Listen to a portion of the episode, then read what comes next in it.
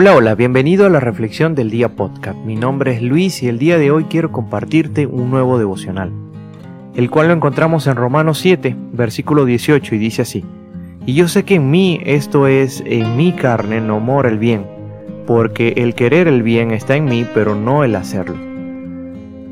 Dios nos escogió a nosotros, nosotros no escogimos a Dios. El pensar de que Dios ya sabía de antemano que aún así escogiéndonos, vamos a fallarle, vamos a pecar y vamos a equivocarnos, a veces es incomprensible pensar que Él siga teniendo ese amor y esa misericordia para cada uno de nosotros.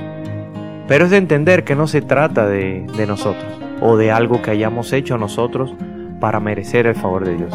Se trata de Cristo, de su justicia, de su acto en la cruz para poder eh, llevar nuestros pecados y hacernos justo delante de Dios.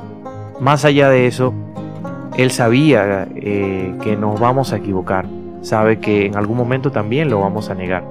Sin embargo, como dicen las Escrituras, Él muestra su amor para cada uno de nosotros en que siendo pecadores, Cristo murió por nosotros.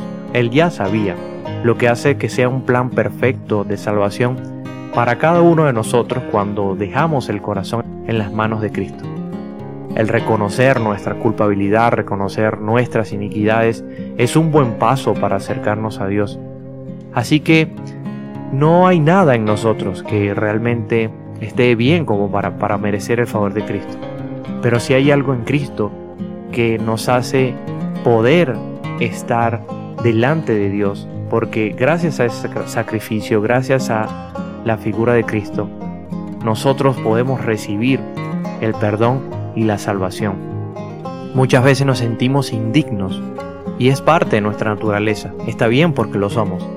Pero cuando nos recordamos del favor de Dios, recordamos que no es algo que nosotros hayamos hecho, es algo que Él hizo por nosotros y por lo cual tenemos que estar agradecidos y confiados en que nuestro propósito, nuestra identidad está en Jesús.